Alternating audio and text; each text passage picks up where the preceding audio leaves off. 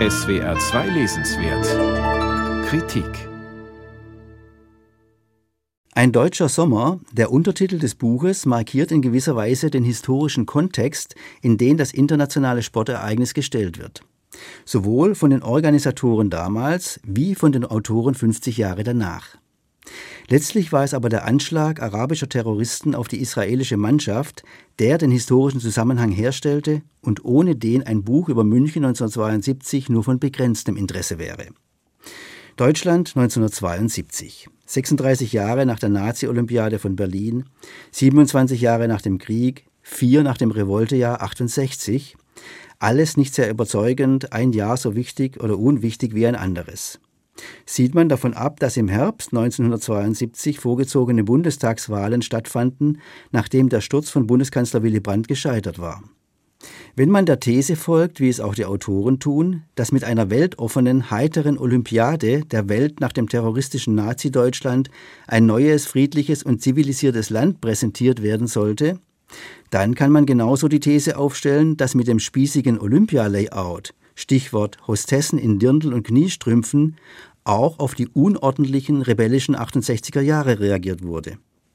Schließlich hatten die sogenannten 68er schon Jahre zuvor die Auseinandersetzung mit den NS-Hinterlassenschaften begonnen, innerdeutsch sozusagen.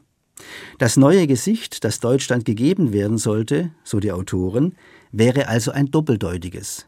Liberal nach außen, aber konservativ nach innen.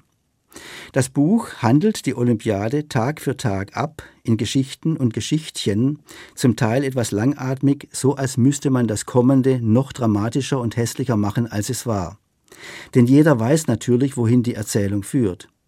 An Tag 11 überfielen acht arabische Terroristen die israelische Mannschaft und forderten die Freilassung von über 200 Gefangenen aus israelischen Gefängnissen. Ihr Anführer hatte in West-Berlin studiert und sprach gutes Deutsch. Das Ganze endete mit insgesamt 17 Toten im Blutbad. Die israelische Regierung blieb hart, mit Terroristen werde prinzipiell nicht verhandelt. Deutsche Politiker, darunter Bundesinnenminister Hans-Dietrich Genscher, redeten zwar mit ihnen, aber ohne Erfolg. Und deutsche Sicherheitskräfte waren nicht in der Lage, die Geiseln mit Waffengewalt zu befreien. Zu den befremdlichen Peinlichkeiten der Sache zählt, dass sowohl das Internationale Olympische Komitee als auch die Bundesregierung zunächst die Befreiung der Geiseln gemeldet hatten. Da Olympia München ein weltweites Live-TV-Ereignis war, wurde auch das Drama live in die Welt ausgestrahlt. Mit dem Attentat sei das Projekt, ein neues, besseres Deutschland zu zeigen, vor den Augen der Welt zerschellt, befinden Braukmann und Schölken. Die Wettkämpfe wurden offiziell zwar unterbrochen, allerdings nicht konsequent denn einige gingen auch am Tag der Trauerfeier weiter, als sei nichts geschehen. Zum Beispiel das Fußballspiel zwischen Westdeutschland und Ungarn. Die Parole The Games Must Go On stand nie wirklich in Frage. Die Israelis reisten ab, einige wenige andere Sportler ebenfalls, darunter der deutsche 100-Meter-Sprinter Manfred Ommer, der dafür dann intern schwer kritisiert wurde. Die Abhandlung des Attentats und seiner Folgen ist das eigentlich Interessante dieses Buches. Dazu haben die beiden Autoren einige unbekannte Details ausgegraben. Noch immer sind Dokumente unter Verschluss, noch immer ist nicht restlos aufgeklärt, was eigentlich passiert ist und wer welche Verantwortung trägt. Sie haben eigentlich ein Sportbuch schreiben wollen, bekunden die Autoren am Schluss, das funktioniere aber nicht. München 72 sei mehr als ein sportliches Ereignis gewesen. Man muss ihnen recht geben und ergänzen, ohne die Terrortat wäre München 72 eben weniger bedeutungsvoll gewesen. Dass das Ereignis nun ein rundes halbes Jahrhundert her ist, nützt dabei nichts.